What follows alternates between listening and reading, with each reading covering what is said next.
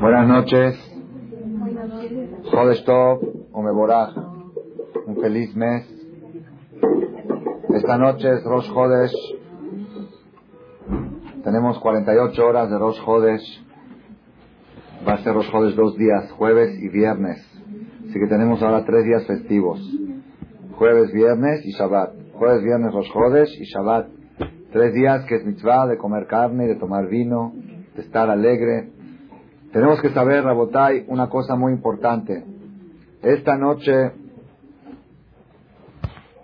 esta noche es muy trascendental en el calendario hebreo. ¿Por qué motivo? Porque está escrito en el Talmud, Mishenichnas Adar Marbim Besimha.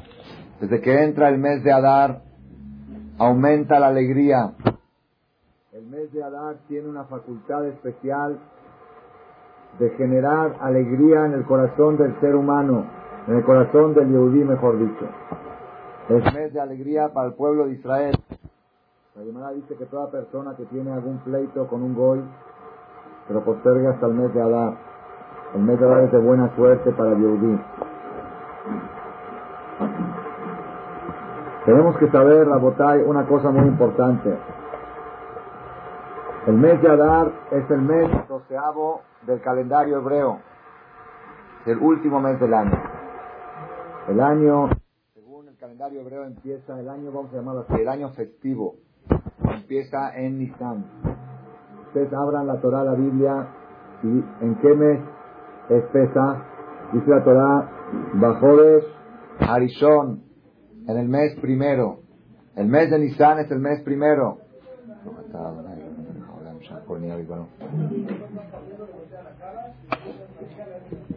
Pesach es Bajó de Sharishon.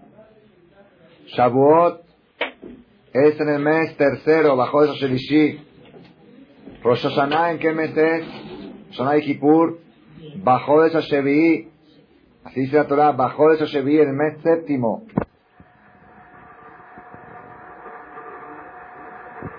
Hanukkah es en el mes décimo. Y Purim es en el mes doceavo. El mes número doce, así dice la Megilat Esther. De Jodesh Shenem Azar u Jodesh Adar. El mes doceavo que es el mes de Adar. El mes de Adar es el último mes en el calendario festivo. El proceso festivo judío se inicia en Pesach y culmina con la fiesta de Purim, con el mes de Adar.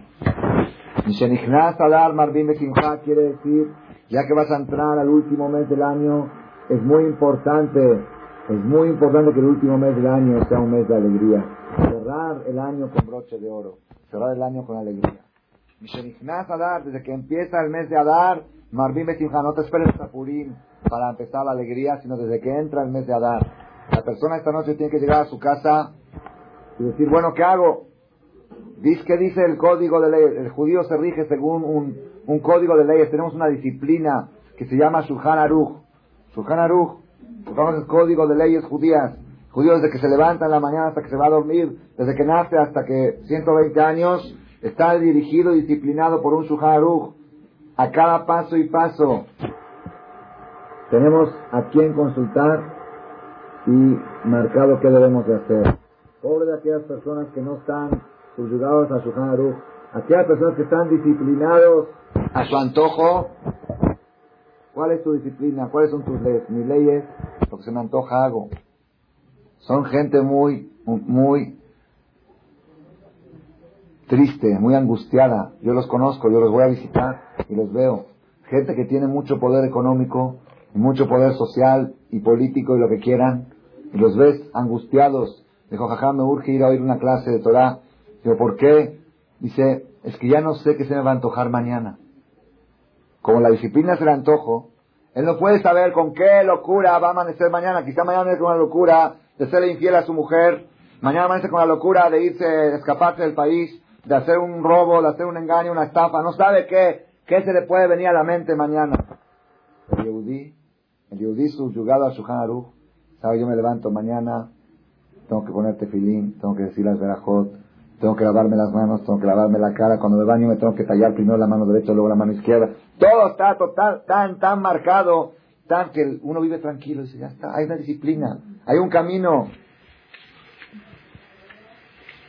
La clase de esta noche, la conferencia es Leilu Nishmat, Zekeni, mi abuelito, Alaba Shalom, el papá de mi mamá Jacob, Ben Rachel, donada por mi mamá Shekejia, la señora Ruth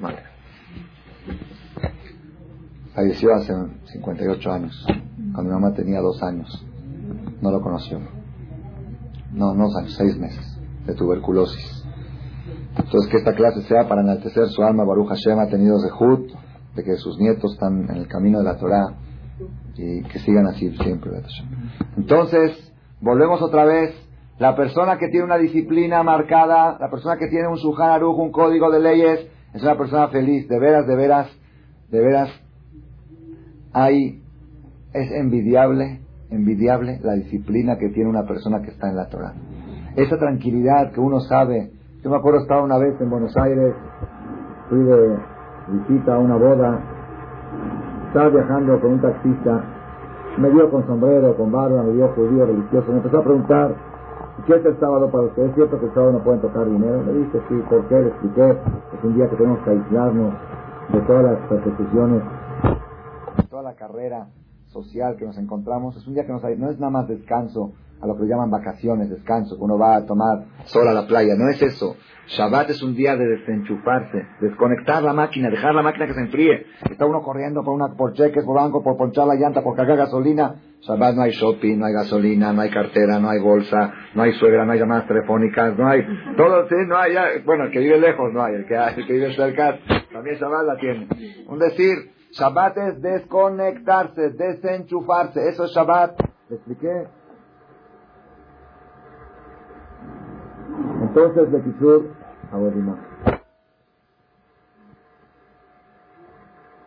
Ya anunciamos que la clase es el Nishmat. Entonces, hace una semana fui a visitar a una persona a su casa en la noche por una, una, que tuvo, o Dios tuvo niña, tenía compromiso de ir a visitarlo, y estaba ahí él con un otro amigo de él, una pareja, estaban cenando juntos cuando llegamos, y nos pusimos a platicar así de, una cosa, de otra, de Saddam Hussein, del Pérsico, de todos los temas latentes que están en el universo, ya saben que a los judíos nos gusta arreglar el mundo desde nuestras casas. Nos gusta decidir qué es lo que tienen que hacer los grandes, ¿Qué, te parece que tiene que hacer Clinton? Eh? Yo creo, como si, fuera, como si fuera que nuestra opinión cuenta. ¿Ok? Así somos. ¿Ok? Ni modo. Estamos platicando una cosa otra. Entonces, llega, no sé cómo llegamos al tema de Shabbat. Esta persona, el dueño de casa, le dijo a su, a su visitante, al que estaba ahí, dijo, yo empecé a respetar Shabbat. Él respetaba que no abría su negocio. Pero subía en carro, iba acá, iba allá. Hace seis meses o ocho meses em, decidió respetar Shabbat bien, que es Dice la verdad, dice, voy caminando de mi casa al Knis en Shabbat y veo la gente en el carro y me da lástima de ellos. ¿Por qué? Digo, esta gente no paran, no paran. Están, están enchufados todo el tiempo, corriendo acá, corriendo allá, vamos al shopping, vamos al cine, vamos, no paran. Yo estoy ahorita Shabbat a la Kefi, tengo mi esposa, mi mujer, mi casa, no tengo 26 horas, no hay noticias, no hay radio, no hay tele, no hay celular, ya, ya, ya, es que ya no, ya no se puede vivir con el mundo, en el mundo que estamos, no, donde estés, suena tu celular. La mitad de la conferencia suena el celular. Estás en el Auditorio Nacional, suena tu celular. Donde estés, no, no, no hay, no hay stop. Hay un solo día que no suena el celular. Y si suena, no lo contesto. Es terapia. Ustedes saben que hay gente que tiene enfermedad. Esa enfermedad, yo llamo enfermedad de ringitis. Ringitis, ¿saben qué es ringitis? Cuando suena el ring del teléfono, de inmediato tienen que ir a contestar. Dejan a su marido que están platicando con él, dejan al niño que le están dando de comer. El, teléfono es más importante. ¿Qué es más importante? ¿Contestar el teléfono o atender a tu familia, atender a tu casa? Está a la mitad y después que acabó la, plática, y siempre son pláticas muy, muy interesantes, ¿qué estaba haciendo antes? ¿Por dónde iba? ¿Qué estaba haciendo? Ya se le olvidó qué onda. Los niños ya están, los niños se pararon en la mitad de la cena y la mamá le grita, nunca acaban de cenar, ¿qué nunca acaban? ¿Por qué no nos terminas de dar? ¿Por qué te vas a contestar el teléfono? Es enfermedad de ringitis. Ringitis, hay que tomar una medicina contra ringitis. ¿Cuál es la medicina contra ringitis? Shabbatitis. Shabbat, Shabbat, ¿ok? Es segular, suena el teléfono, no les pasa muchas veces, suena, suena, y uno como que dice, ya hay que contestar. No, Shabbat, no se contesta. Y la persona que respeta bien ni siquiera le dicen a la muchacha que conteste, a menos que es muy insistente y se puede sospechar alguna emergencia, ya uno le dice a la muchacha, a ver, fíjate quién es, levanta a la muchacha equivocada. Equivocado, es para ella, porque ella está preocupada con miedo y con tensión. Eso es, hay mucha gente yo conozco, y es buena costumbre desconectar el teléfono en Shabbat, bajar el ritmo, ni que suene, no hay, va a terminar una emergencia, no va a haber emergencia, va a que no haya emergencias. Y si no hay emergencias, por algo Dios creó la Torah, que en Shabbat no te enteres de las emergencias, que te enteres el sábado en la noche y no va a pasar nada. El mundo va a seguir caminando igual. Puede estar derrumbándose todo Oriente y uno está en Shabbat y no, se entera. Shabbat, pero el que está, está conectado con la tele, con la radio, llegan la gente que trae las noticias al CNIS. ¿Quiénes son? Aquellos sí. Harán, Shabbat no es noticias, Shabbat. ¿Sabes cuál es la noticia en Shabbat? La noticia es, ayer me senté con mis hijos, cantamos las canciones de Shabbat, platicamos precioso, una convivencia familiar. esas son las noticias de Shabbat. Entonces, otra vez, la persona que va disciplinado a un código de leyes es una persona feliz. ¿Por qué? No tiene duda qué voy a hacer mañana. Está tan programado el judío, tan programado. yo puedo decirte ahorita qué voy a hacer dentro de 20 años, con esa actitud. Te voy a decir, mira, el día tal, el día 8 de marzo del año, del año 2015, voy a ir al 15 de la mañana, voy a ir a Megilat Esther, porque va a ser Purim, voy a ir Shabbat Zahor, después voy a hacer Mishloach Manor, voy a hacer Matanot Laivionim, después voy a hacer Rosh Chodesh, voy a comer carne, voy a tomar vino. Te lo puedo describir qué voy a hacer dentro de 20 años, pero con esta actitud hay un, está tan bien. Y cuando me meta a bañar, me voy a tallar primero la mano derecha, después la izquierda. Cuando me amarre la agujeta del zapato, me voy a amarrar primero. Te lo puedo describir, no hay quien lo pueda hacer. Solamente el judío porque está disciplinado a un código de leyes. Entonces, cuando una persona llega esta noche a su casa, dice, yo estudié, hoy estudié en la clase que dice Shuhan Aruch, el código es que dice, Mishenichnas Adar, Marvin Besimcha, desde que entra el mes de Adar, hay que aumentar la alegría. Pues ni modo, aunque no estoy de buen humor hoy por todas las cosas que me pasaron, pero así así es la ley, así dice. Bueno, ¿qué hago? Pues primero que todo llevo a mi casa aprendo música. Algo, tengo que hacer algo para demostrar. Saco una botella de vino y preparo un bistec de, de, de schnitzel de pollo para mi marido. ¿qué pasó ahora que estás de fiesta así? Pues la ley dice desde que entra, no dice el día 2 de Adar o el día 3, desde que entra, y ahora está entrando ahora, esta noche. Ya tiene tres horas que entró Adar, desde que oscureció, ¿ok? Y por eso estoy cumpliendo con lo que dice la ley judía, es algo tan, tan sistemático, la, la religión judía no deja que uno se angustie, no lo permite. Si uno se rige según la disciplina, pues ahorita es haram estar triste. ¿Por qué? Porque está haciendo una misma hay que hacerla con alegría. Cada cosa tiene su disciplina. ¿Verdad, Hashem Baraj? Vamos a tratar nosotros. Yo les digo una cosa, Botay. Les quiero decir algo. El arma, el instrumento más poderoso que tiene el ser humano para enfrentar las situaciones de la vida, las dificultades de la vida, es su estado de ánimo. Una persona que tiene simja en su corazón tiene el 80% de probabilidades de superar todas las adversidades que hay en la vida. Todas.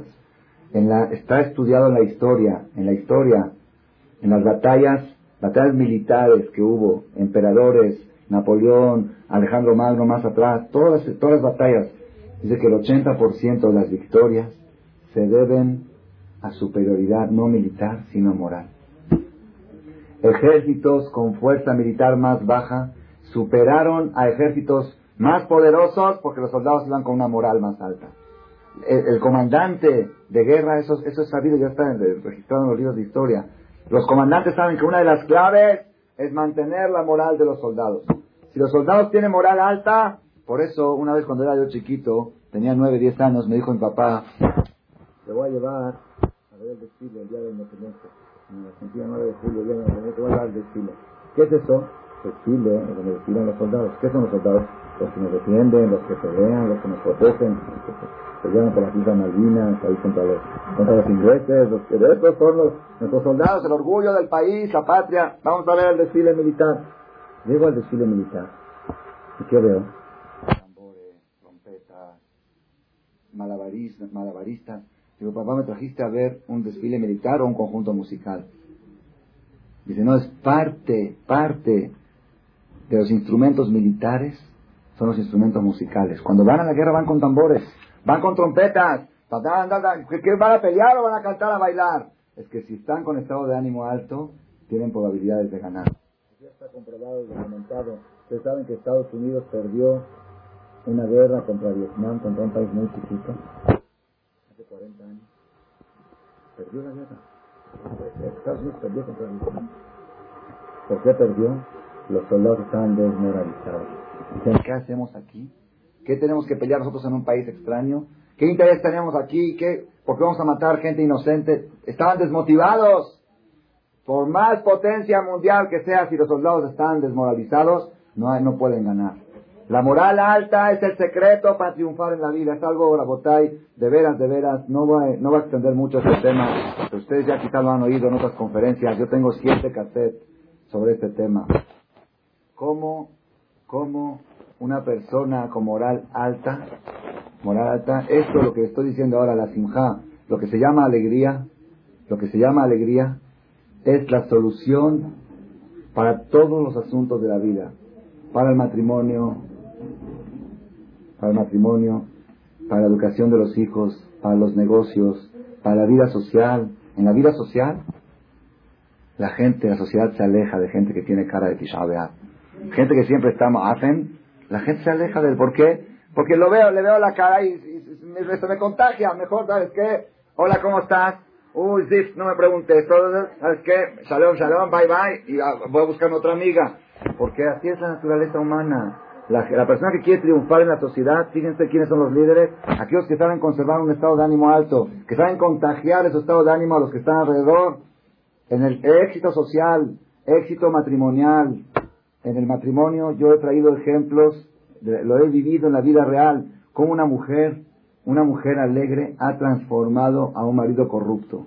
Lo ha hecho Ben Adam, lo ha hecho persona, corrupto pero en todos los niveles era humillador, era egoísta, lo peor, todavía no lo ha transformado 100%, pero lo está transformando.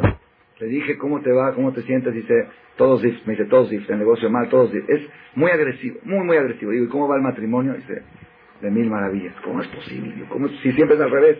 La gente es muy exitosa afuera y fracasada en su matrimonio. ¿Cómo está al revés? Digo, ¿me puedes explicar cómo está eso? Yo dije, que sí, con la gente se lleva mal, con los clientes se lleva mal, con los proveedores se lleva mal, con todo el mundo está peleado. ¿Sí? Entonces, ¿qué puede esperar con su mujer?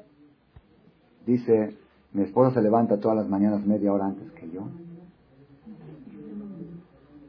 Abre las cortinas y dice, qué precioso día. Y pone música y se pone a bailar en bata, en pijama, se pone a bailar delante de él. Él está dormido. Se dice, ya déjame dormir. No, ahorita está, mira que digo, qué bonito día. Se pone a bailar, lo agarra, lo abraza, le lleno, lo vuelve loco media hora antes de mandarlo. Y cuando lo manda a trabajar, dice, alama, cuala y aquí le dice, no sé, en, español, que Dios te bendiga, que Dios te acompañe, le baila, le canta y le habla por teléfono cantando.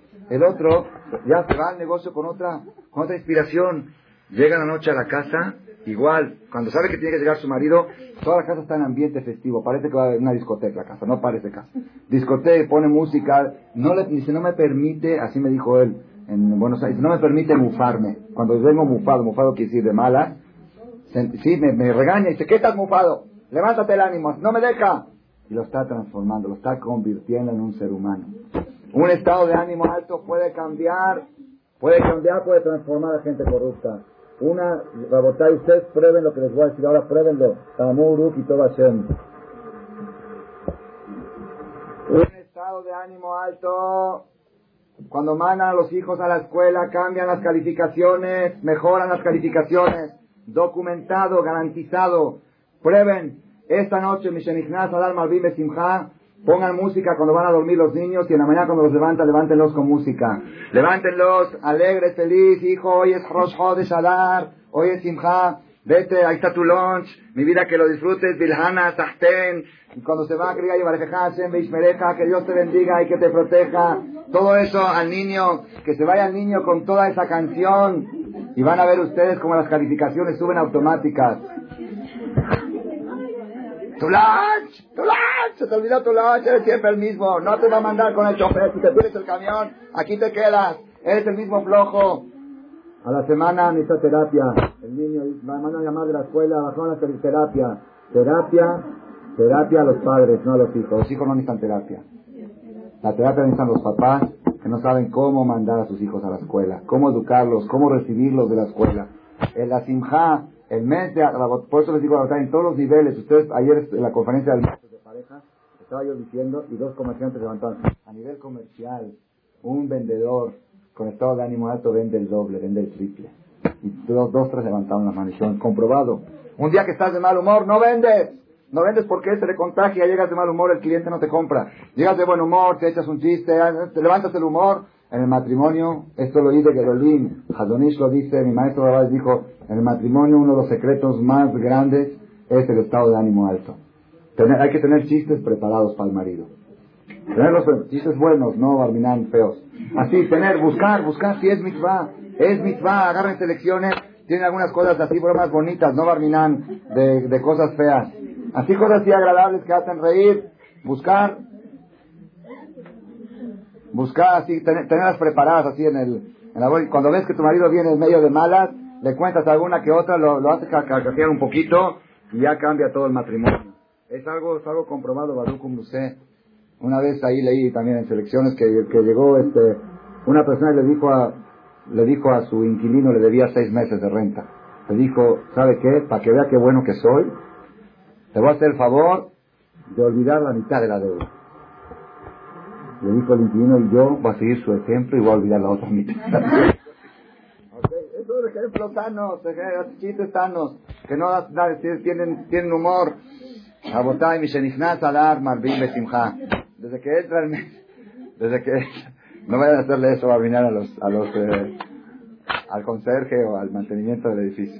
Okay. Mishenichnas Adar, Marvin Besimha, desde que entra el mes de Adar, Marvin Besimha, dicen los Mefarshim, dicen los comentaristas, la palabra Marvin es aumentar, pero la palabra Marvin en hebreo también quiere decir crecer, crecer se dice, se dice crecer, la crecer también se dice así en la Torah se dice crecer, Marvin, Mishenichnas Adar, Marvin, van, hacen crecer a los niños, a las personas, Besimha, con el, con el instrumento que se llama Simha, que se llama alegría. Hay un pasú que dice en el profeta que con alegría saldrán, Upsalom, Tubalun y con paz caminarán. Explican, con alegría saldrán, ¿a dónde? De viaje no, saldrán de los problemas. Con Simha saldrán de los problemas. Cuanto más, cuanto más difícil son los problemas que la persona debe de enfrentar, más alto debe estar su estado de ánimo. ¿Por qué? Porque si el arma para enfrentar los problemas es la alegría, que a una persona lo ven en la calle sonriendo, dicen, ¿por qué estás sonriendo? Hoy en día es milagro estar sonriendo. ¿Por qué? Ya ni curioso, es raro.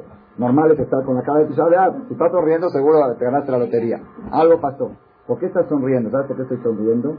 Porque los problemas que tengo son tan duros, tan graves, que necesito mucha alegría para enfrentarlos. Pues ahora tengo que duplicar la dosis de alegría para poder enfrentar y superar estos problemas. Yo discutí con psicólogos de Una vez di una conferencia ante un grupo de 60 personas, grupo de divorciados que se reúnen una vez a la semana, y traen a un cantante, traen a un... Este, una vez a una señora de las que venía a las conferencias dijo, voy a invitar también a un cantante. Okay. Y fui ahí, entre ellos había cuatro psicólogos, yo no sabía psicólogos, y vi esta conferencia y me discutieron. Entonces, no, el estado de ánimo es algo que no está bajo control de la persona. ¿No es cierto? La Torah nos enseña que la persona puede decidir, voy a estar de simja y nada lo puede voltear. Voy a estar de simja y con alegría voy a enfrentar los problemas. Es mentalizarse, es mentalizarse y tomar la decisión. Mishenichnas Adar, el mes de Adar es un mes muy importante. ¿Por qué? Porque es un mes que la persona puede adquirir ese instrumento tan precioso, tan, tan trascendente, tan imprescindible. Si supieran ustedes, Rabotay, si supieran ustedes Qué trascendente es para los hijos tener un hogar alegre. Qué trascendente, qué, cuánto puede cambiarle todo el curso de su vida a los niños haber crecido en un hogar que haya estado de ánimo alto. ¿Supieron ustedes qué tanta... Uno dice, no, lo principal es la educación. No. Es mejor darles menos educación con más alegría que más educación con menos alegría. Lamentablemente hoy en día, hoy estamos en una generación que toda la maldad entra con música, y todas las cosas buenas entran con gritos. ¿Qué podemos esperar de la próxima generación? Toda la maldad, la agresión, las, las novelas, novelas, las que no hay que verlas, esas novelas, esa todo entra con qué? Ahí entra la infidelidad con música, ahí entra la matanza con música, todo está, pam, pum, pum, todo, todo, todo acompañado de, de música. Entonces el niño ve, ya viste qué divertido es matar, ya viste qué divertido es drogadicción, ya viste qué divertido es ser, ser travieso, y las cosas buenas, ¿cómo entran? Con gritos. con reproches, con regaños. Vete a la escuela, a tu tarea, tienes que traer mejor calificaciones. ¿Qué puedes esperar de un joven así? Ese joven está tratando más crecer un poquito para quitarse el yugo de los padres y de los maestros y poder, lo aleno, como me contaron en una escuela aquí en México, también llegó esa moda, que se hicieron complot los niños contra los maestros, contra un maestro. Hicieron complot y nos cerraron en el aula y se tiraron afuera y nos cerraron adentro al maestro. Ya, ya, ya, ¿por qué? Ya, ya, ya son grandes, ya no son, son de secundaria, son de prepa, pero son niños.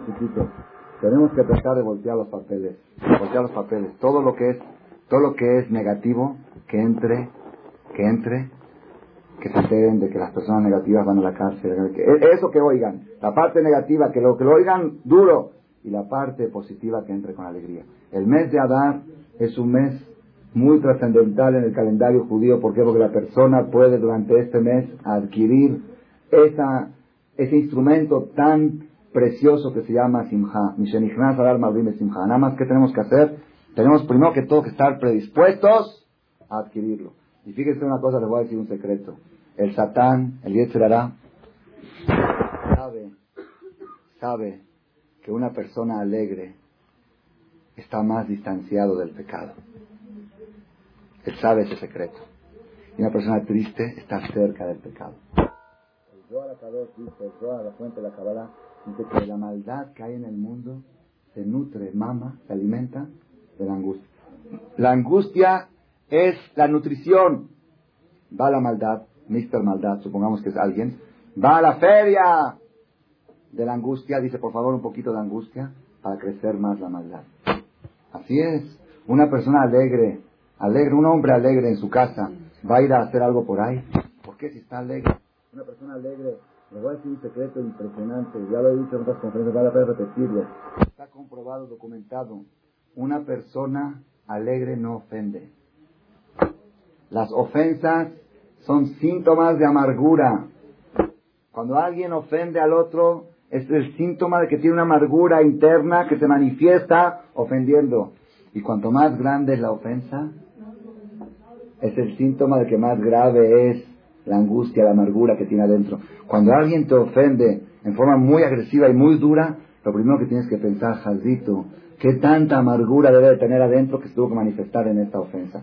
Las personas contentas no hablan chismes, no hablan la sonará. El secreto, sí, no hay que oír clases en la sonará, no oigan clases.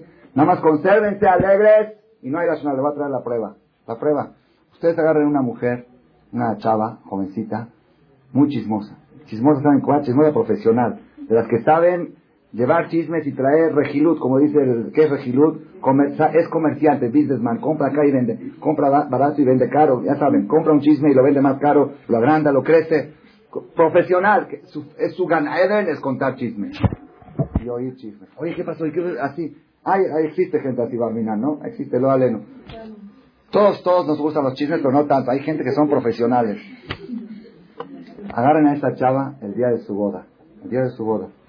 Que es el día más alegre que tiene. No, ¿cuál es el día más alegre que tiene una mujer en su vida? ¿Cuál es? Hay discusión. Las solteras dicen el día de su boda y las casadas dicen el día que nació el primer hijo, porque se dan cuenta que creían que iban a ser felices cuando se casaban, que pero la, soltera cree que es el día más feliz de la vida el día que se casa. Después se dio cuenta que fue un error y el día que nació su primer hijo quedó como el día. Así es, comprobado. Cuando dice una encuesta, mujeres casadas dicen el día que nació el primer hijo. Y mujeres solteras dicen el día de la boda. El día de la boda es el día más feliz. Creen que ya, ah, se casaron y ya, ya hagan Eden.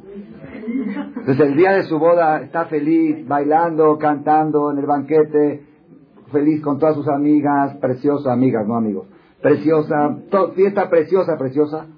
Y en la mitad se acerca una amiga y le dice, oye, ¿ya viste lo que dijo fulana? ¿Qué le dice la novia? Ahorita no me hable, ahorita no me hable. ¿Por qué? Si te fascinan los chismes. No, ahorita es el momento de alegría. El momento de alegría no me, no me metas cosas, no me metas chismes. Bueno, pues si eso es tu ganeren, eso es tu placer. Esa es la manifestación de la amargura. Y ahora como estoy en alegría, no quiero identificarme con cosas amargas.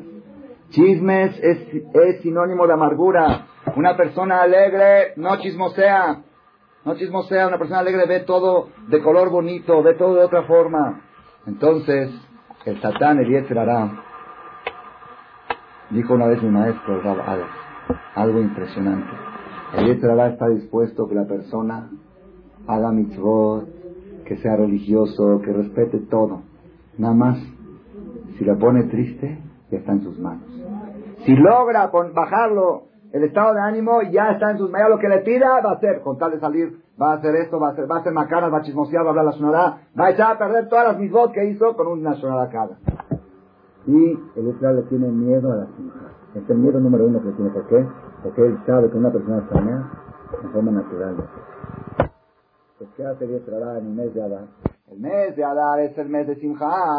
Y la Simcha es el instrumento más poderoso para triunfar en la vida. Y el Satán no quiere que la persona triunfe, triunfe quiere que la persona segunda. Entonces, ¿qué hace el Satán? En el mes de Adar ustedes busquen y van a encontrar. En el mes de Adar buscan mil y un pretextos para que la persona esté angustiada de repente la higiene no vino y de repente se ponchó una llanta y la lavadora no sirve y la secadora no sirve. ¿Por qué? Porque es peligroso. No vaya a ser que este judío en el mes de Adar de veras se cargue de energía de Simha y durante todo el año el no pueda con él. Manténlo triste y está en tus manos. Un jajam dijo algo, algo maravilloso. Dice así, Atzbut de lo. La tristeza no es pecado. ¿Hay alguna parte en la Biblia que dice, Lot y Eatzu, no estarás triste? Busquen. Toda la Biblia, no aparece. No aparece una prohibición que diga a Torah, no estés triste. No, no aparece. Pero es la raíz de todos los pecados. Eso es la, la plataforma de los pecados, los cimientos de los pecados es la angustia. Por eso la Torah ni siquiera lo menciona. ¿Por qué? Esto no es un pecado. El estar triste no es un pecado, el estar triste es lo que te lleva a hacer todos los pecados. Entonces, estar sameach, simja no es mitzvah. Dice en una parte natural que estar sameach. ¿Dónde dice? En la Biblia dice que estar sameach. No es una fiesta. Pero en personal no dice que estar sameach. Es la raíz de todas las mitzvot. Una persona que está sameach tiene matrimonio, tiene shalom bay, tiene educación de hijos, está lejos de chismes, lejos de la shonara, lejos de comer taref, lejos de ser infiel, lejos de mirar cosas que no debe de ver, lejos de ir a lugares que no debe de ir, lejos de pelearse con sus amigas en el boliche y en el caré, lejos, está alegre, está samea. Persona samea es una persona que está cerca de la perfección, cerca de la integridad, cerca de la superación. Por eso este mes de Adar es muy importante, es muy importante, y fíjense, es tan importante que el se encarga que no venga mucha gente a la conferencia. Ayer también pasó igual. La semana pasada hubo 120 personas, ayer hubo 40. ¿Por qué? El Israel tiene miedo, tiene miedo que tanta gente vaya a armarse de armas contra mí. Mejor hoy, hoy seguro le dio calentura a un niño, o esto, o alguna, o estoy cansada, o no tengo ganas, justo hoy, ¿por qué? Para que no oiga este mensaje. Y la que tuvo de de venir, tiene mitzvah de transmitir, de transmitir la importancia, la esencialidad, la trascendencia de esta noche. Rosh, Jodes, Adar. Tiene que sentirse un cambio en la casa, se tiene que sentir distinto. Cuando alguien entra a su casa, que todos se metían, ¿qué onda? Que veo aquí globos, que, que hay cumpleaños de alguien, cumpleaños, Jodes, Adar. más dime sinja, pongan globos, sí pongan, no pasa nada. Si se desinflan, pongan otros.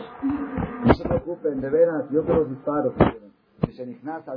Si supieran ustedes, así cosas raras que despiertan el estado de ánimo, hay que hacerlo en el mes de Adar. Tenemos que saber, Rabotay, una cosa. En realidad, el mes de Adar no empieza esta noche. Esta noche se llama Rosh Jodes Adar, pero es 30 de Sheba. Cuando hay dos días de Rosh Jodes, cuando hay dos días de Rosh Jodes, es un día es 30 del mes pasado, y el otro día ya es el primero del mes siguiente. Nada más se llama Rosh Jodes Adar, pero en realidad no es Adar. Adar es mañana en la noche. Sin embargo, ¿por qué se llama entonces Rosh Chodesh Adar? ¿Por qué se llama Rosh Chodesh Adar? Si no es Adar. Es Shevat. Es 30 de Shevat. Tenemos que decir, el nacimiento de la luna, ¿cuándo es? Mañana en la tarde, a las 2 de la tarde. Ya nos llaman el nacimiento Shevat pasado. La luna nace mañana tarde y, el Rosh Chodesh va según la luna. Entonces, ¿por qué hoy es Rosh? Si todavía no nació la luna. ¿Por qué 24 horas antes de, antes de que de veras empiece a dar, la persona tiene que prepararse para recibir este mes? Por eso se llama Rosh Hodesh Adar. Tú te preparas el primer día de Rosh Hodesh para que cuando de veras llegue Rosh Hodesh ya, ya estés preparado para recibir toda la energía, toda la fuerza. Cuanto más te prepares, cuanto más esperes y ansíes que llegue el, primero de Adar, más simja, más alegría vas a poder acumular en tu corazón. ¿Cómo nos tenemos que preparar? Tenemos 24 horas ahorita, de ahorita hasta mañana de noche, que de veras ya es primero de Adar. Igual es los jodes ahora, y es mitzvah de comer carne y tomar vino. Okay, independientemente, y se puede poner música también hoy. En estas 24 horas, ¿cómo podemos preparar nuestros corazones para recibir el mes de Adar. Yo les voy a decir un secreto. Quizá no es secreto, pero yo lo descubrí como secreto. ¿Por qué digo que es un secreto? Porque aparentemente uno dice, es normal, sí, ya se sabe eso. Pero cuando uno se pone a analizarlo, qué tan real es, qué tan real, les voy a decir a ustedes cuál es el enemigo número uno de la alegría. Enemigo número uno de la alegría. Hay un concepto, hay un concepto que se llama rencor. Rencor es antónimo de alegría. Un corazón donde hay almacenado rencor no puede reposar en él la alegría. Toda la alegría que vea es superficial. Una persona que tiene rencor en su corazón porque fulano me hizo esto y mengano me hizo el otro, no puede haber alegría en su corazón. Si hay alegría en la boca, en los dientes, no en el corazón.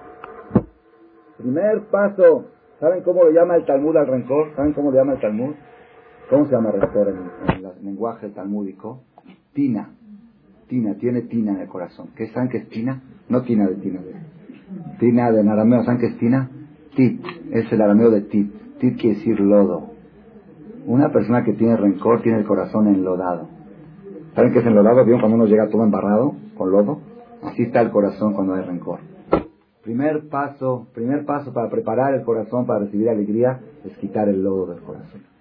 No puede haber lodo en el corazón. Para votar, ustedes saben que la perashá que leímos la semana pasada en la perashá Mishpatim siempre toca antes de Rosh Chodesh Adar, siempre, cada año. Mishpatim, la perashá que leímos toca antes de Rosh Chodesh Adar. Es una perashá muy cargada de mitzvot, 53 mitzvot tiene esa perashá.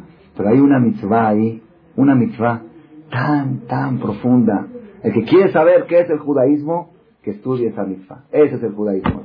Aquel que le dice, oye, yo no puedo ser una buena persona sin respetar, sin ser religioso, que estudie esto y después que dé la respuesta. Dice la Torah, dice la Torah, hay una mitzvah en la Torah, kitir e hamor sonaja, cuando veas el burro de tu enemigo, cuando veas el burro de tu enemigo, robet tahat masao, cargado debajo de su carga. Está cargado con carga, está cargado. Azov ta azov y.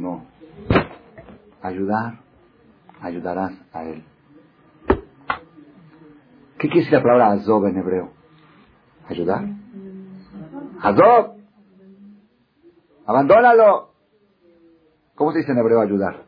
Azor, con resh. Azor, ta'azor, imo.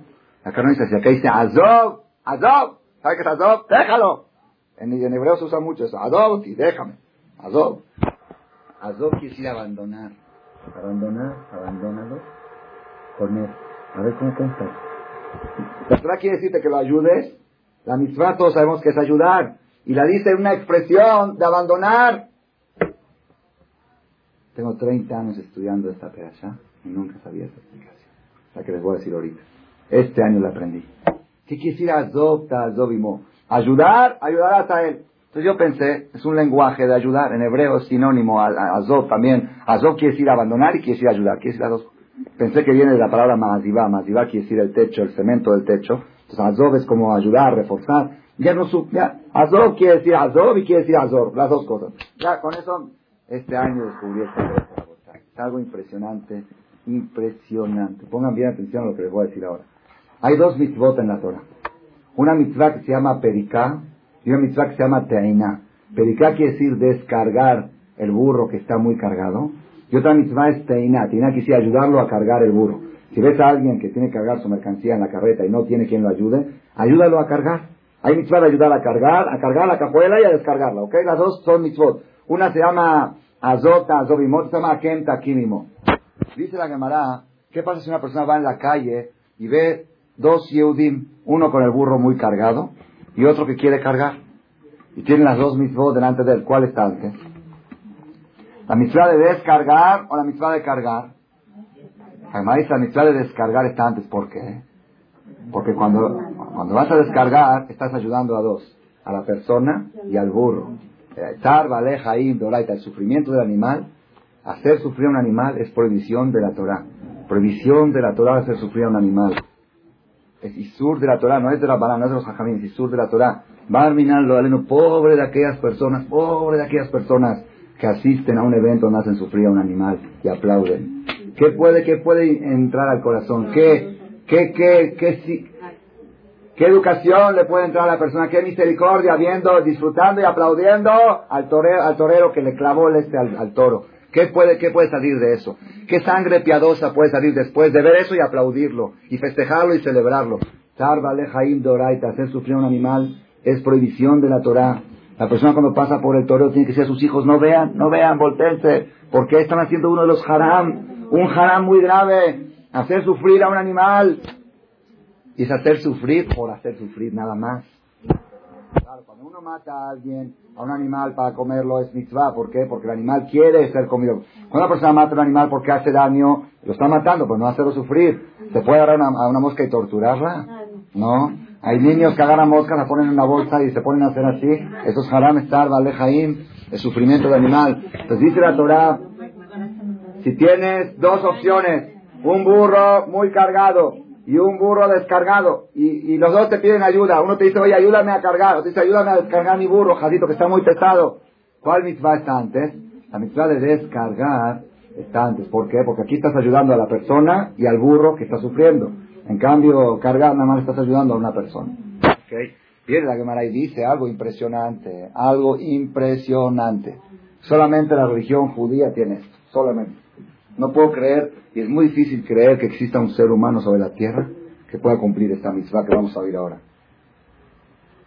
Dice la Gemara, si vas por la carretera y ves dos Yehudim en problemas, un Yehudí del otro lado de la carretera, que es tu enemigo, que te cae gordo, que te ha hecho mucho daño en la vida, que te ha ofendido, que te ha, que merece que no le veas la cara, y tiene mercancía abajo del camión, y no tiene el que tenía que llegar a ayudarlo a subir, no llegó, y, este, necesita alguien que lo ayude a subir la mercancía al camión. Y de este lado de la carretera del que tú vas, encuentras a un amigo tuyo, una hermana tuya, un amigo, un querido tuyo que está con seis, siete hijos en la, camioneta, con dos llantas ponchadas. Bueno, así para hablarlo en el lenguaje actual. ¿Ves? Ohev, Lifrok, Besonel, On. Tu amigo, tu amigo para descargar y tu enemigo para cargar. O sea, aquí tiene tres ventajas. Primero todo, estás ayudando a una persona. Segundo, estás ayudando al burro. Y tercero, es tu amigo. Tres cosas. Y allá, el Señor, que se espere que llegue su jeep. No llegó su jeep. No me, dale una mano para subir su mercancía. Pero mira, este está con dos llantas ponchadas. Dice la llamada que mitzvah está antes. Dice, ahí cambia la ley. Ahí olvidamos el sufrimiento del animal. Ahí olvidamos a tu amigo. Y olvidamos a descargar. Te cruzas la carretera. Te vas del otro lado y le ayudas a tu enemigo a cargar la mercancía de su camioneta. ¿Por qué? Dice, porque por eso la Torah dijo cuando veas el burro de tu enemigo. ¿Por qué? La mitzvah. La mitzvah de ayudar al prójimo no es para ayudarlo a él. Es para superarte a ti mismo. Y te superas más cuando ayudas a tu enemigo que cuando ayudas a tu amigo. La mitzvah de ayudar al prójimo no es porque Jazito de otro, Jazito de otro Dios lo va a ayudar. No es Jazito, Jazito de ti, tú necesitas superarte. Tú tienes que ayudar a alguien para tú superarte. Si Dios te presentó dos oportunidades de superación, donde tengas más oportunidades de superarte, ahí tienes que ir. ¿Dónde se supera más la persona? Cuando se cruza enfrente y va con su enemigo, con aquel que le cae gordo, y le dice, ¿en qué te puedo ayudar? Te puedo ayudar a subir la mercancía al carro. Y lo hace, la superación que logra es 100 veces mayor a que si le ayuda a su hermana o a su amigo que está en la carretera con dos llantas ponchadas. Nada más, uno que sabe una imaginación, va uno el viernes de la tarde, Erev Shabbat, 3 de la tarde, en la carretera Cuernavaca, y ve a un amigo íntimo, amigo con cargado sus hijos, jazito, con dos llantas ponchadas, y enfrente ve uno que no merece el saludo. Y no, y no está en muchos problemas, nada más tiene mercancía abajo, está muy pesada y no tiene que nos ayude a cargar. Es muy, muy difícil, muy difícil. Así si fueran los dos amigos, tú agarrarías a este, Jadito, tienes dos llantas ponchadas, el otro que se espere que llegue su Ijir.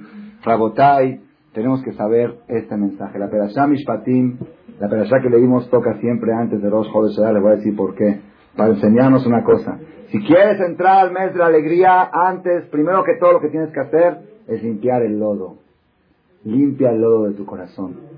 Están, yo siempre digo, si supiera la persona, supiera persona qué daño se hace a sí mismo guardando rencor,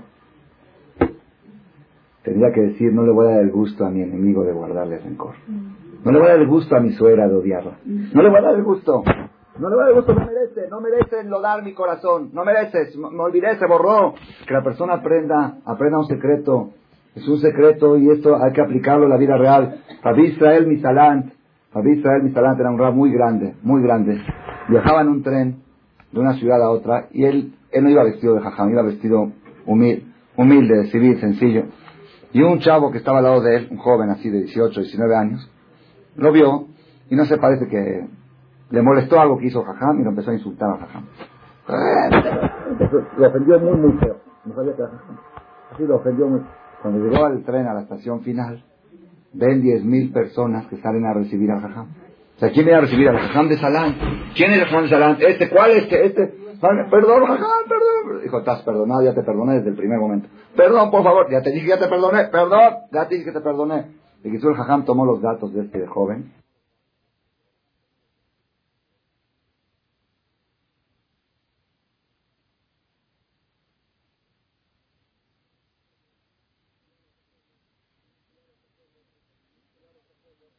Fui a Shohet dos tres semanas y a tomar examen y a recibir mi diploma de Shohet.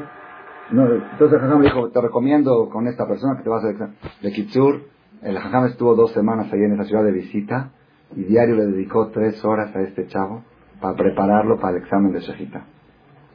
Sus alumnos decían, Jajam, tu tiempo está reducido, tienes mucho lo que hacer. Lo que ya lo perdonaste, ya, ya está, ya que, que tienes, tienes, tienes de estar tres horas con él. Dices que no estoy seguro que quité todo el lodo de mi corazón. Entonces, para asegurarme, le enseño tres horas al día para estar seguro de que ya no quedó nada, que se borró todo. Es un secreto muy grande. Una vez le preguntó una persona al Hazonish, Muy, muy grande de nuestra generación, hace 40 años falleció, le preguntó, Jajam, hay una mitzvah de amarás a tu prójimo como a ti mismo. Amarás a tu prójimo como a ti mismo. ¿Cómo se cumple esa mitzvah? Dijo, pues se cumple, amarás a tu prójimo. Ok, dice, yo amo a todos, pero hay uno que me cae mal. Me cae mal, me cae gordo, así, me cae mal. Ámalo. No me nace. Quiérelo, no me nace. Pues, a ver, ordénale a alguien que quiera a alguien. A ver, ¿se puede? Yo, yo tengo experiencia en arreglar asuntos de matrimonios, bien en casos. La semana pasada llegó un caso, desde el primer día lo rechacé. Porque siempre cuando llegan generalmente, llegan los dos peleados, matándose todo, pero los dos quieren arreglar. Necesitan un mediador que los ayude a ver que diga quién tiene razón y cómo hay que arreglarlo. Y vino la mujer hace dos, tres semanas a hablar conmigo, me contó todos los problemas, ok, hoy dije, ahora quiero hablar con tu marido, el marido ya vive fuera de la casa, se fue de enojado, entonces mandé a al marido, llegó el marido, me empezó a contar, digo, bueno, mira, ¿qué podemos hacer? Me dice, mire, jajam, no quiero regresar con ella. No la quiero. Ya no la quiero, no siento nada por ella. Digo, bueno, pero es tu esposa, es la mamá de tus hijos, él tiene 34 años. Si yo puedo rehacer mi vida, no, no, no siento nada por ella. No es que vengo para que usted me ayude a cómo arreglar mi matrimonio. Vengo para que me ayude a cómo hacer el get. Digo, pues, ¿cómo? Me quedé así, dije, pues, ¿tiene? a ver, ¿qué le digo? Quiérela. No la quiero, quiérela ah, me dice que tengo que vivir toda la vida con una persona que no quiero por, por mis hijos. También es una injusticia. Se va a sufrir ella. ¿Y voy a sufrir yo? Nada más por los hijos. No, yo creo que también van a sufrir los hijos. Mejor que ella vuelva a hacer su vida, yo voy a hacer mi vida. ¿Cómo voy a vivir con una persona que no quiero? Pues, ¿qué le dije? La verdad, tienes razón. Dije, déjame ver, a ver, ya no, no había tenido yo esa experiencia. Mi experiencia siempre era que los dos quieren se quieren, pero están, matándose, pero se quieren. ¿Ok? Entonces se busca la manera de que sigan adelante. Dice, no siento nada por ella. Le preguntó una persona a Hazonish, ¿qué hago? ¿Qué hago? Yo soy religioso y quiero a todos menos a fulano. Ah, si quieres a todos menos a fulano, no cumples con la misma de Beata, porque no dice, Beata era jaca moja, excepto a tu suegra, a tu cuñada, no dice así, dice a todos, a todos, a todos, quisiera a todos, cada persona que es judío tiene que ser Beata era jaca moja, ¿qué hago? No me nace, no siento nada por él, no puedo quererlo, no puedo. Después de todo lo que me hizo, no puedo quererlo. ¿Qué hago? Digo, Jadonis, te voy a dar una solución. Mañana tu tefilá Shafri, reza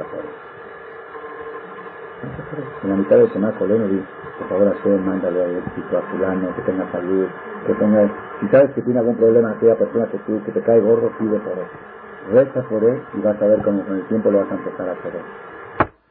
Es un secreto terapéutico de la religión judía exclusivo que hoy en día lo descubrió la psicología también. Si tú empiezas a pedir por alguien, a buscar el bien de alguien, con el tiempo solito lo empiezas a querer. Empiezas a querer. Es algo impresionante. Que la persona agarre en su sidur, agarre, yo así digo, agarre en la noche antes de dormir, haga una lista de todos los que le caen gordo. De todos los que odias, de todos los que te hicieron. Pon a quien quiera, suegra, cuñada, hermana, nuera, quien sea, este, maldita, esto, lo aleno. Que agarre a todos los malditos Barbinán que tienen en su corazón, todo el lodo que tiene en el corazón, que lo pongan en un papel. Ya, ya de por sí es bueno, sacarlo del corazón al papel ya es bueno. Y luego que lo pongan en el sidur, en el sidur. Y antes de hacer usted shalom, si espérate Dios, todavía no acabé mi rezo. Por favor Hashem, ayúdale a mi suegra, y a mi nuera, y a mi cuñada, y a mi esta, y a mi socio, y a mi, a todos aquellos que alguna vez, si supieran ustedes, la terapia, la terapia del judaísmo es tan increíble, tan increíble. Cada noche antes de dormir, ¿qué se dice antes de dormir cada noche? ¿Qué se dice? Shema Israel. Ah, Shema Israel todos dicen, hay algo antes del Shema Israel. No se puede decir, no se puede decir Shema Israel si no se dice el Ribono Shelolam que está antes. ¿Cómo puedes irte a dormir con Shema Israel mientras no tienes el Ribono? Hay un librito que sacamos en fonética en español. Ribono Shelolam, patrón del mundo. Así empezamos antes de dormir en la cama. Ribono Shelolam, patrón del mundo. Areni Mogel, que solea, yo perdono e indulto Lejol mi a todo aquel que me hizo enojar. Veiknito, tío, que me provocó. ¿Cómo, cómo sigue? O shehata, que me dio aquel que pecó en contra de mí, que habló, aunque no me hizo enojar, pero chismoseó. Yo no me enteré, pero hizo, me hizo un daño sin que yo me entere. Shehata, que me di. Ven begufi tanto en mi cuerpo, en mi salud. Ven mamoni tanto en mi dinero. Ven bijbodí tanto en mi honor, en mi prestigio. Ven bejola tanto en cualquier cosa que yo poseo. Ven Beones, tanto que lo hizo por fuerza mayor. Ven Berazón, tanto que lo hizo por voluntad. Ven Beshover, tanto que lo hizo sin querer. Ven Benedicto, tanto que lo hizo con saña. Ven Bedibú, tanto que lo hizo con palabras. Ven Bemase, tanto que lo hizo con hechos, con actos. Ven Begilgul, ven. Ven Begilgul Tanto en esta reencarnación, tanto en la reencarnación pasada. Lejol Bar Israel, a cualquier judío que no sea castigada ninguna persona por culpa mía. ¿Qué hacemos todos nosotros? Decimos, yo no le guardo rencor, pero que Dios se encargue de él. Pedimos la noche antes, eso es guardar rencor, y que Dios se encargue de él. Veloyanes, por favor, Dios, que nadie sea castigado por culpa mía. Dice el Talmud, toda persona que castigan a alguien por culpa de él, no entra en la mejizada que Dios después de 120 años, no puede entrar. Aunque haya muchas mis Si hay alguien en el mundo que sufrió por culpa de un enojo que él tuvo con él. por favor, Dios, no castigues a nadie por mi culpa, yo perdono a todos. No, a nadie juzgues por mí. Si quieres juzgarlo por otro motivo, pero por mí, que nadie sea que yo perdono a todos, yo perdono de todo corazón. Ayer en la noche, 24 horas tiene, menos de 24 horas lo que les voy a decir ahorita. Ayer en la noche, en la mitad de la conferencia, se me ocurrió la pregunta, ¿qué es eso tanto en esta reencarnación? Tanto en la reencarnación pasada. ¿Ustedes han visto alguna persona que les diga, ¿sabes qué? Te odio porque en la reencarnación pasada tú me hiciste eso. Ni sabe uno la reencarnación pasada y aunque sepa, dice, ah, esto fue otra vida. ¿Qué, ¿Qué estás mezclando dos cosas? ¿Qué tiene que ver? ¿Qué tiene que ver? Yo una vez había dicho en una conferencia que el judío tiene que sentir que cada día es una vida aparte. Así como no le guardas rencor a la reencarnación pasada, porque ya pasó, es otra vida. También hoy, hoy he visto que te hizo fulano cuando ayer, ayer fue otro día. Ya lo borré en la noche antes de dormir me fui, me morí y volví a nacer en la mañana otra vez. Ya, todo, junto con la muerte en la noche murieron todas las ofensas, todos los murió todo. Y volvió junto con la salida del sol, empezó una vida nueva. Así tiene que ser, así una vez lo expliqué, pero ayer se me ocurrió algo impresionante, basado en la conferencia que oímos en el auditorio el día lunes. Ahí dijeron algo dentro de toda la conferencia, algo impresionante, algo me zazea. Últimos descubrimientos científicos, hace seis meses salió un libro que las manchas que hay en los bebés, ¿sí estuvieron en la conferencia? Que las manchas que nacen los bebés, bebés nacen con mancha acá, ¿qué dicen siempre? Que es un antojo, que es un ay nada, no sé qué. Mire, ahorita hay una investigación científica, se descubrió que los bebés que nacen con manchas tienen alguna relación con reencarnaciones pasadas. Un bebé que nació, un bebé que nació con una mancha, una mancha en la cabeza de este lado de color rojo sin cabello y otra mancha de este lado y a los tres años empezó a hablar y empezó a contar que él era fulano de tal, que era un maestro en Tailandia y que fue asesinado. Empezó a contar y dijo el nombre, y dijo el nombre, la dirección donde vivía. Fueron, investigaron, checaron, es más, lo llevaron a él y mostró dónde era su casa antes y dijo cómo fue que lo asesinaron. Revisaron los expedientes del hospital y en la autopsia salía que exactamente por ahí entró la bala y por ahí salió. Exactamente por el lugar donde entró y salió, nació el bebé con una mancha. Rabotay, pongan atención a lo que estoy diciendo. Si algo físico, si algo físico de la reencarnación pasada puede estar impregnado en la próxima reencarnación, la persona que se va a la tumba con rencores, vuelve en la próxima reencarnación con todo ese lodo. El lodo lo trae en la próxima reencarnación también. Tengo que perdonar cada noche por lo que me hicieron en esta reencarnación y en la pasada. ¿Por qué? Porque en la pasada yo no perdoné y el lodo quedó en el corazón. Y ese lodo se transmite para próximas generaciones. Tan negativo es el rencor, tan negativo, de veras vale la pena esas 24 horas últimas. Yo les aconsejo esta noche. Primer paso, poner música. Segundo, preparar el schnitzel, como dijimos, preparar el ambiente festivo en la casa. Y tercero, antes de ir a dormir, agarrar un papelito y hacer una lista de veras de todas las personas que me han hecho daño en toda mi vida.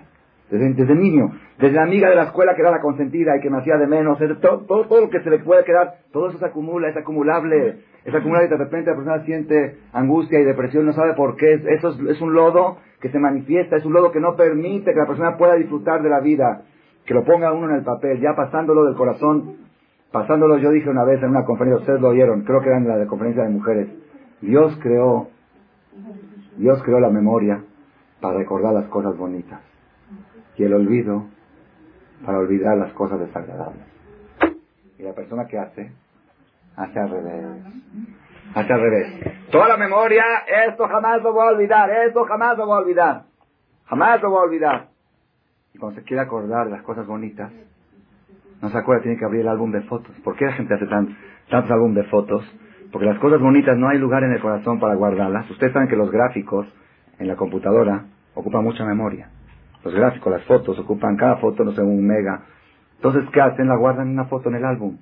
Y todos los rencores en el corazón, y todas las fotos bonitas en el álbum, es al revés. Tomen fotos de todos los rencores y archívenlos. Archívenlos de veras cuántas veces uno abre el álbum de su boda, cuántas veces. Cada cinco o seis años se le ocurre a uno abrirlo. ¿Por qué? Pues, ya, no hay tiempo. Pues mejor, mejor toma fotos de todas las cosas feas y archívalas ahí y olvídalas y ten guardado en tu corazón el día de tu boda, el día del nacimiento de tu hijo, las cosas bonitas que han pasado en la vida. Guarda las cosas bonitas en tu corazón y archiva las cosas desagradables. Archívalas. Déjalas ahí en la Genizá, entiérralas con cuando mándalas a, la tumba, cuando, mandan los libros de la Genizá, esos que están en desperdicios, ahí mándalos. Rabotai, nada más una cosa, una cosa, con esto voy a terminar. A veces cuando una persona lo ofenden, vamos a agarrar ejemplo, la suegra, la nuera, porque son ejemplos que suceden mucho, a veces la nuera se porta mal con la suegra. Vamos a al revés, porque ya siempre dicen que le hecho, le hecho tierra a la suegra. Las nueras son muy mal educadas a veces, muy mal educadas, de veras, sin darse cuenta, muy mal educadas. Una vez llegó una nuera a casa de la, de una suegra a casa de la nuera. Tenía un bebé recién nacido. Dice, ¿te, te ayudo a bañar al bebé? Dice, no, ahorita viene mi mamá. La suicidó a su nuera. Te está ofreciendo ayuda. Es Albanat Panim. Te está... No, ahorita, ¿qué le dije? Nada más nada más, nada más, nada más. Yo conozco aquí una nuera, aquí en México, una nuera, que estaba discutiendo con la suegra, y en la mitad, en la mitad de la, discusión, le habló por teléfono a su papá, y dijo, papá, venme a comprar unas aspirinas porque mi suegra me está sacando de las casillas. Delante de su suegra le habló por teléfono a su papá. Cosas, cosas, no, no, ay, existe eso. Vamos a suponer una suegra que de veras siente que su nuera la ofendió injustamente, injustamente. Y, de casualidad la suegra estuvo aquí en la conferencia. Y dijimos que la persona cuando ve el burro de su enemigo tiene que ayudarle más. Entonces pagar bien por mal, tiene que pagar bien por mal. Está muy bueno, hay que borrar el rencor, quitar el lodo, todo está muy bien. Pero ¿cuándo va a aprender? Te tengo que dar una lección, tú no eduques.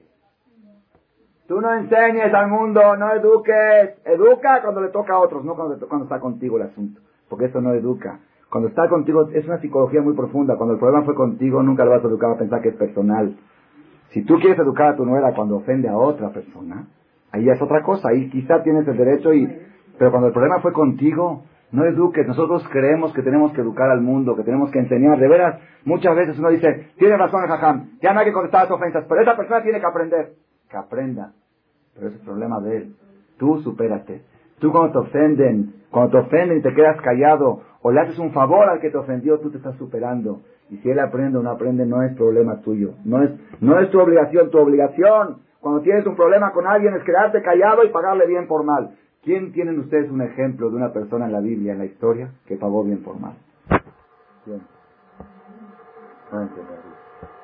Pagó muy bien por muy mal. Yosef Atzadik. Puede haber un hombre, yo creo que si en la historia hubo alguien que podía justificar el rencor, en la historia, ¿saben quiere decir que hermanos, hermanos de su sangre lo vendan de esclavo, lo vendan, lo quisieron matar, lo echaron a un pozo, lo desnudaron, lo mandaron con sangre, llegó a la cárcel por culpa de los hermanos, ¿saben qué es eso? Lo alejaron de su papá, el hijo más querido, ¿saben qué es eso? Si hay alguien que puede guardar rencor a su familia, era Yosef. Yosef guardó rencor, nada más que no guardó rencor.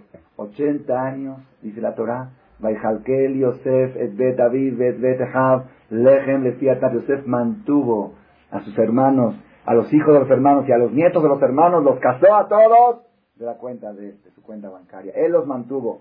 Y no nada más eso, sino 17 años que estuvieron en Egipto con su papá vivo, Yosef jamás estuvo a solas con el papá, nunca estuvo. ¿Por qué? Para que los hermanos no piensen que están platicando de cómo fue la venta, de cómo fue lo que dice. Para que no piensen, ah, yo me tengo que preocupar de que no piensen, que piensen lo que quieran. No, jaditos, no vayan a sufrir jaditos de que piensen, no vayan a traumarse, jaditos, de que piensen. Ese era Yosef, ese era Yosef. ¿Y le fue bien a Yosef o le fue mal? También le fue a Yosef. hoy en día cuando alguien siente que le están echando el ojo, ¿qué dice? Ven por ahí Yosef, a Yosef. Yosef Atadik, la clave del éxito de Yosef es saber borrar rencores y pagar bien por mal. Que Hashem nos ayude hoy, Mishenichnas Adar, Marbim esta noche de Rosh Chodesh Adar, tenemos 24 horas para limpiar el corazón del lodo, limpiar el lodo, limpiar la, basura, para poder recibir el primero de Adar, el corazón preparado para recibir la alegría y junto con la alegría triunfar y recibir al Mashiach Tzidkenu, primera amén, amén. Gracias por su atención a este shiur del Rad Malech. Les recordamos que pueden visitar la nueva página de shemto.org en el internet www.shemtov.org. Actualmente la página cuenta con varias secciones.